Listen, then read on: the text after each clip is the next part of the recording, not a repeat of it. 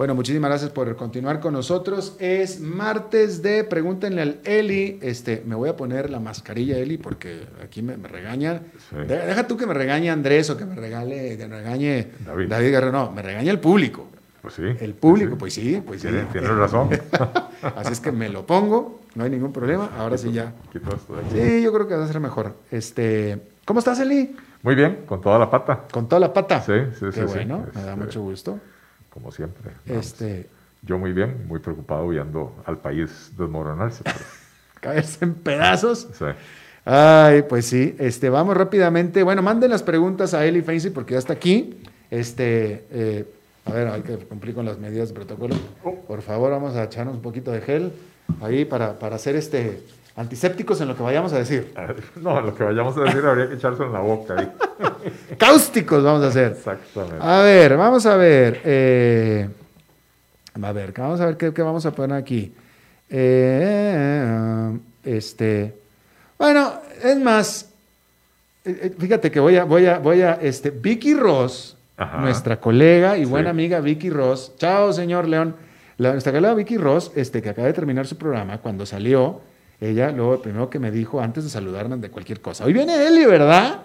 Y le digo, sí, mucho gusto en saludarte, Vicky. Me dice, pregúntale sobre las coaliciones porque ya se está volviendo a hablar mucho de eso hoy. Se está hablando mucho de eso. Hoy me dijo, así es que Vicky, aquí estoy siendo tu voz, aquí con Eli Feinstein sobre la coalición, que hay nuevas que hay nuevas medidas, de, nuevas noticias sobre una posible coalición de tu partido político. ¿Qué hay de eso, mi querido Eli? Bueno, primero un abrazo a la distancia a, Vicky. Ahí vi su carro afuera, pero no, no nos topamos. Ahí anda todo. Ah, Vicky, ¿dónde estás? Me dijiste no, que. No, yo llegué temprano, lo que pasa es que ah, tenía, una, okay. tenía una, una, entrevista por ahí. Ah, bueno. Este, eh, un abrazo, Vicky. Eh, a ver, eh, no, no es nada nuevo lo que se está hablando, lo que pasa es que lo publicó eh, Amelia Rueda y eso tiene mucha, mucha repercusión. Eh, entrevistaron a Mario Redondo y para nadie es un secreto porque lo hemos dicho desde hace varios meses. Mario y yo hemos venido eh, conversando acerca de la posibilidad de hacer una, una coalición entre los dos partidos, el Alianza Demócrata Cristiana y el Partido Liberal Progresista.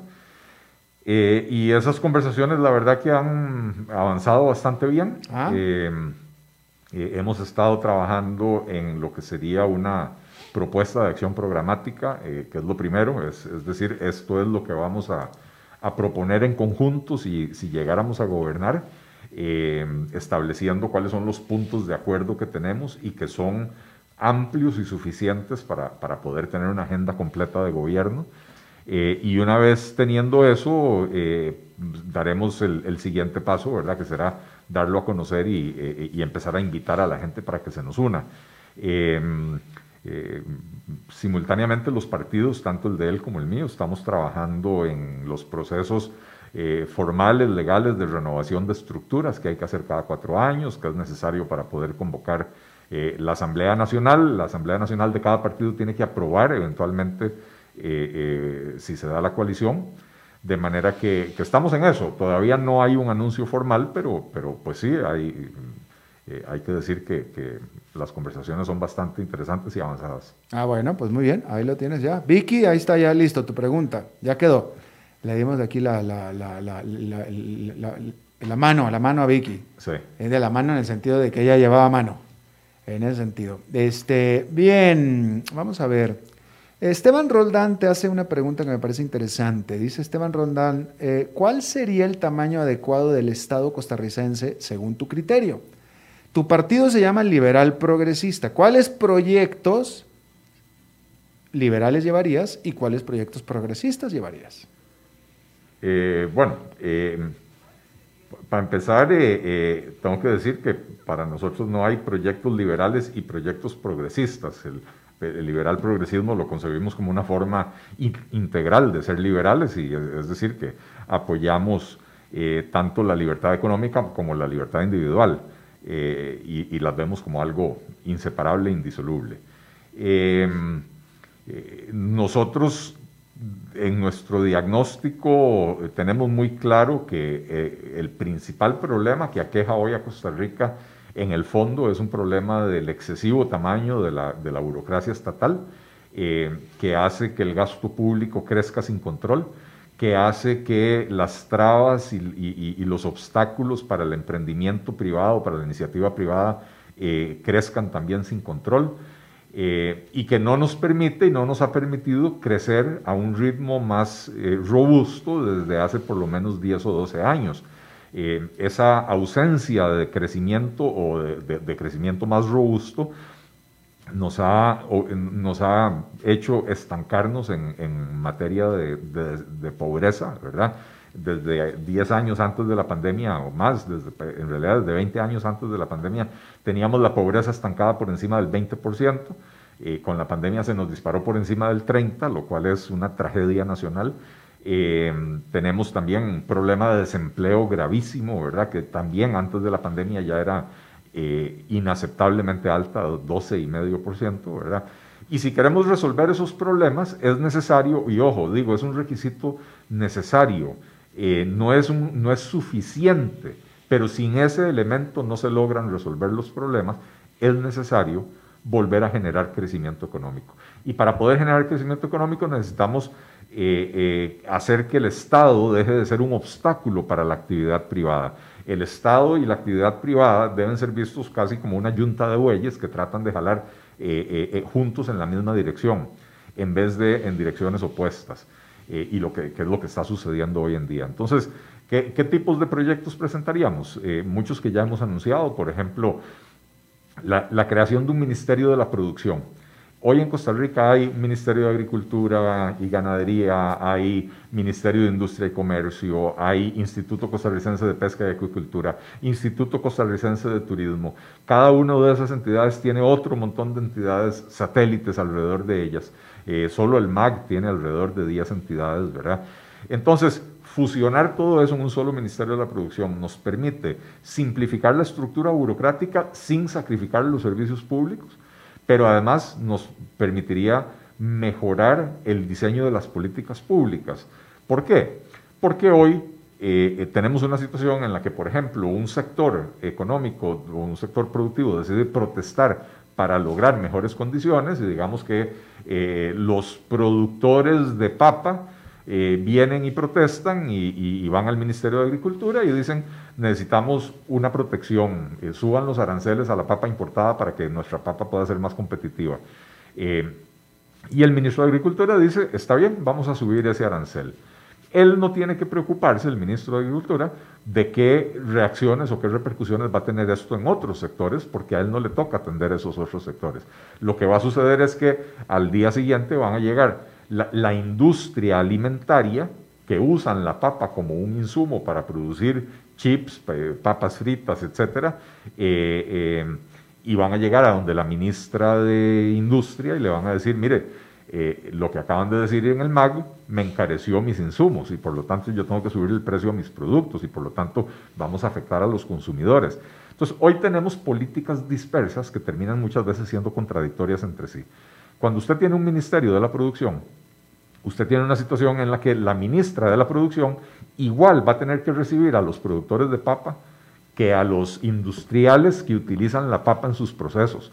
Y entonces cuando se sienta con los productores de papa, los agricultores, ella tiene que saber que lo que sea que les prometa a ellos, tiene que ser en alguna medida compatible con las necesidades de la industria que utiliza la papa como insumo. Y entonces eso la obliga a, a formular políticas de desarrollo económico, políticas de crecimiento económico integrales y coherentes, que es lo que no tenemos hoy en día. Entonces ahí hay un ejemplo. Otro ejemplo es la creación de un Ministerio de Economía y Finanzas.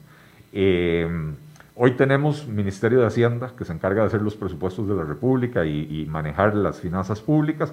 Eh, tenemos un Ministerio de Planificación Económica que hace estudios, entre los estudios determinan que los, que los presupuestos están siendo mal elaborados desde hace 20 o 25 años, lo vienen diciendo el Ministerio de Planificación, porque en vez de, de, presupuestar por metas y objetivos, se presupuesta con base histórica, lo que usted gastó el año pasado más un porcentaje más.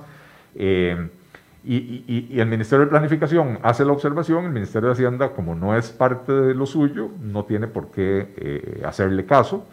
Eh, y aparte tenemos un Ministerio de Economía que, ve la parte de fomento económico. Entonces, fusionemos esas tres entidades en una sola.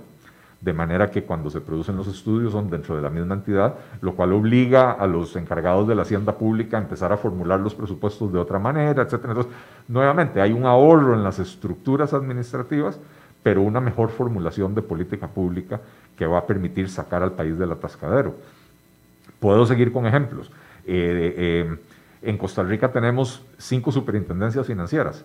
Eh, la, superintendencia de, entidades financieras, la de valores, la de seguros, la de pensiones y el CONACIF, que es el Consejo Nacional de Supervisión del Sistema Financiero. Eh, ¿Por qué? En Estados Unidos tenemos un Securities and Exchange Commission para un, país de 300 millones de personas y en Costa Rica para un país de 5 millones tenemos cinco entidades haciendo lo mismo, ¿verdad? Entonces se podrían fusionar. Eh, el proyecto, que no es original mío, pero yo soy fiel creyente de que las buenas propuestas hay que rescatarlas independientemente de quién las haya hecho, un proyecto de Otón Solís que se llama, él lo, llamó la ley Cerrar, que lo que pretendía era agarrar 23 instituciones, ojo lo que estoy diciendo Alberto, 23 instituciones que administran más de 40 programas antipobreza en Costa Rica y fusionarlas en un solo Ministerio de Bienestar Social. Em, nos ahorramos 22 administraciones, es decir, vamos a tener en vez de 22 presidentes, 23 presidentes ejecutivos y ministros, un solo ministro o ministra. Vamos a tener un solo departamento legal, un solo departamento de recursos humanos, una sola proveeduría institucional, etc. La parte, la parte burocrática se simplifica.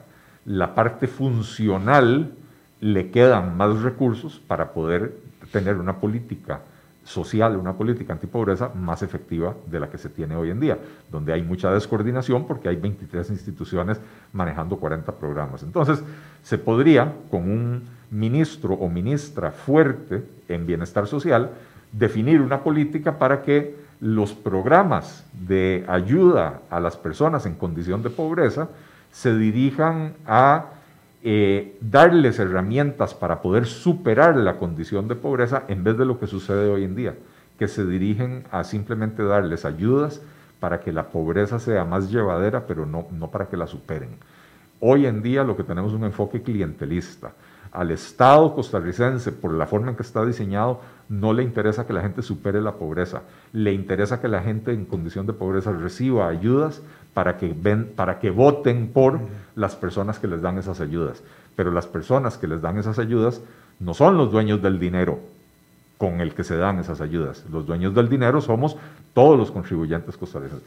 De manera que ahí tenemos una serie de, eh, de, proyectos liberales que, vendrían a disminuir el gasto estatal, eh, a, a, simplificar la burocracia estatal, a facilitar el desarrollo de políticas públicas que permitan un crecimiento económico más vigoroso, eh, y eso es exactamente lo que este país necesita. Muy bien, muy bien, muy bien. Bueno, bueno, parece que te hicieron la pregunta correcta. Entonces, Manuel Guillermo Font Benavides, Eli, ¿cuáles son los impuestos que podríamos considerar indispensables en Costa Rica? Mire, eh, impuestos, eh, no me gusta usar el término indispensables, en la situación actual, Costa Rica tiene más de 110 impuestos eh, vigentes, de los cuales hay cinco que son los responsables de más del 90 o alrededor del 90% de la recaudación. Entonces yo diría que si queremos simplificar el sistema tributario, podemos eliminar 105 y dejar estos cinco que son los que más recaudan, que son los impuestos más grandes y más visibles, el impuesto de la renta corporativa y la renta personal, el, impuesto eh, eh, de valor agregado, los impuestos de aduanas eh, y todo lo que tiene que ver con combustibles y vehículos, que es básicamente donde se recauda el grueso. Entonces, si usted elimina esos otros 100 impuestos que prácticamente no recaudan nada, muchos de ellos recaudan menos de lo que cuesta administrar esa recaudación, entonces probablemente va a mejorar la recaudación, eh, va a poder concentrar los recursos de la hacienda pública en la fiscalización de los impuestos que verdaderamente recaudan, con lo cual esto se traduce en menor evasión, por lo menos se cierran portillos para la evasión eh, y para la ilusión, eh, y entonces tenemos un sistema fiscal más robusto, mucho más sencillo, al simplificarse le facilita la vida a los ciudadanos, ¿verdad? y también podríamos lograr un incremento en la recaudación ampliando la base de los impuestos, porque lo, que tenemos es que, aparte de que tenemos muchos impuestos, tenemos muchísimas más exenciones. En Costa Rica hay aproximadamente 1.200 exenciones de impuestos de, diferentes, ¿verdad? Entonces tenemos impuestos que son muy altos, pero de base muy eh, reducida. Hay que ampliar la base, hay que poner, eh, eh, o sea, hay que eliminar estos huecos que existen por la vía de las exoneraciones para que se reparta mejor la carga, con lo cual podemos disminuir las tasas de los impuestos y aún así mejorar la recaudación. Al disminuir las tasas de los impuestos y simplificar el esquema tributario, eh, el, sistema fiscal en sí empieza a actuar como un estimulante del crecimiento de la actividad económica y no como es hoy, que es el principal lastre, uno de los principales lastres y obstáculos para el, para el crecimiento. Claro. Bien, eh, aquí alguien te hacía una pregunta que me, hacía, que me parecía importante. Eh, Manuel Saborío, ¿cómo haces para disminuir las entidades con tanto sindicato? Es una magnífica pregunta. Eh, yo hay algo que, he dicho ya varias veces y es que yo hace unos años hice un estudio para tratar de determinar cuál es la verdadera dimensión del Estado costarricense. Es decir, en qué es excesivamente grande y en qué no necesariamente es excesivamente grande. Y entonces me fijé en cinco o seis dimensiones distintas eh, que tenían que ver con la participación estatal en mercados clave, donde es, es, excesivo, ¿verdad? Tenemos en el mercado de las telecomunicaciones un, operador estatal dominante que controla el 60% del mercado. En seguros tenemos una situación similar. Eh, en banca, a pesar de que hay una competencia nominal y hay 14 bancos, eh, hay dos bancos estatales y un tercer banco público más, que es el Banco Popular, eh, que juntos controlan 50 o 60% del mercado y con sus ineficiencias introducen altísimos costos de intermediación en el país. Entonces, como, como decía, analicé cinco o seis dimensiones eh, para determinar qué tan grande es el Estado costarricense. En la única que yo encontré que no hay eh, parámetros objetivos para decir que el Estado costarricense es excesivamente grande es en el empleo público. La cantidad de empleados que, que tiene el sector público costarricense como proporción de la fuerza laboral no es exagerada. Nosotros andamos entre un 13 y un 15% de la fuerza laboral está en el sector público. Comparado con los países de la OCDE, hay algunos que tienen porcentajes menores, Japón, Gran Bretaña, que andan en el orden del 9, 10, 12%, ¿verdad? Pero la mayoría de los países están por encima de Costa Rica, es decir, Costa Rica es un país que está en el tercio inferior de la tabla. Cuando hablas de empleos públicos, ¿estás metiendo también ahí a los que están en la empresa de seguros y bancos o no? Sí, Sí, sí, todo lo que es empleo público. Todo. Todo, municipales, eh, todo, todo. Este, y hay países, eh, sobre todo europeos, que, llegan a porcentajes del 30 o 35%. Entonces, la conclusión a la que yo llego es que no hace falta hacer despidos masivos, ¿verdad? Y entonces eso empieza a debilitar un poco el argumento de los sindicatos. Lo que sí es crucial porque nosotros tenemos una de las planillas más pequeñas eh, de los países de la OCDE, proporcionalmente hablando, y sin embargo tenemos la planilla más cara de todos los países de la OCDE como proporción de los ingresos del gobierno.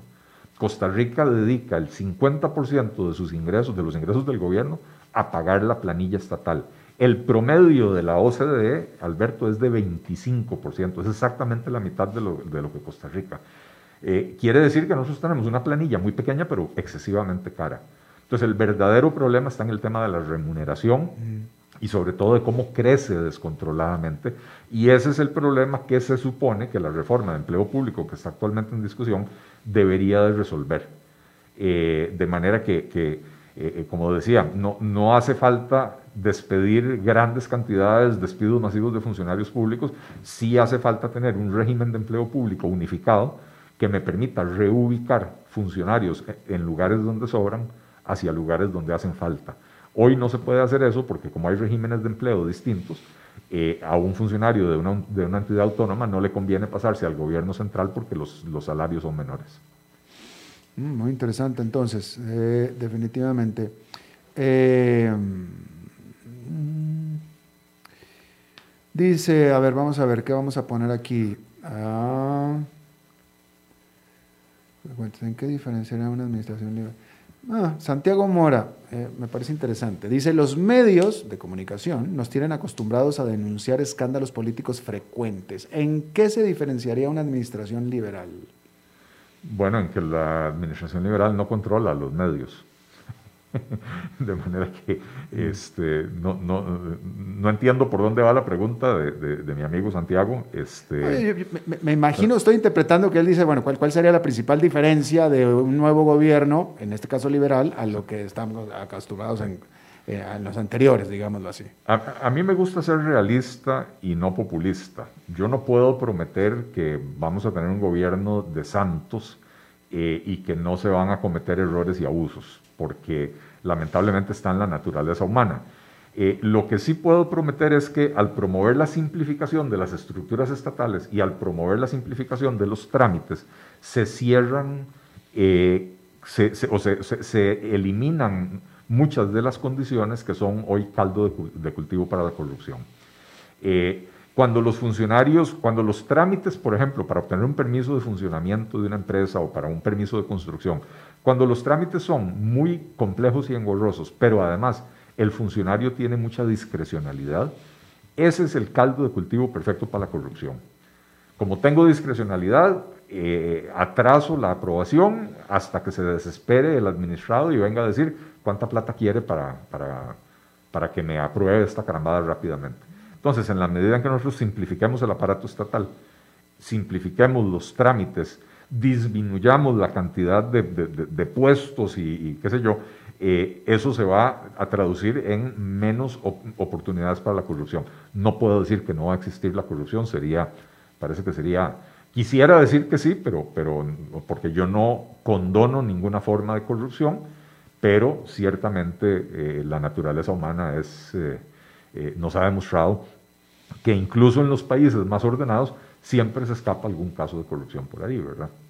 Bien, eh, yo creo que ya se te acabó el saldo, mi querido Eli. Ya se te acabó el saldo, ya. Ah, Escucha, pero estamos más duros que David aquí. Sí, sí, desafortunadamente.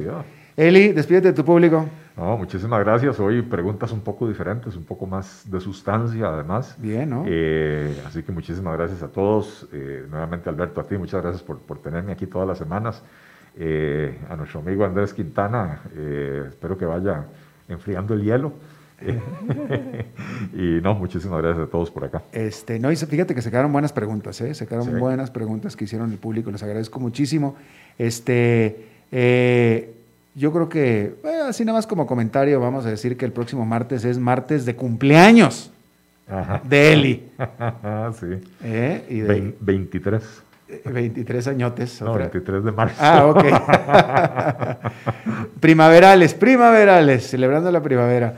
Bien, pues gracias Eli. Entonces, a ti, Alberto. Y eso es todo lo que tenemos por esta emisión de Pregúntale a Leli. Muchas gracias por habernos acompañado. Nos estamos reencontrando en 23 horas. Que la pase muy bien.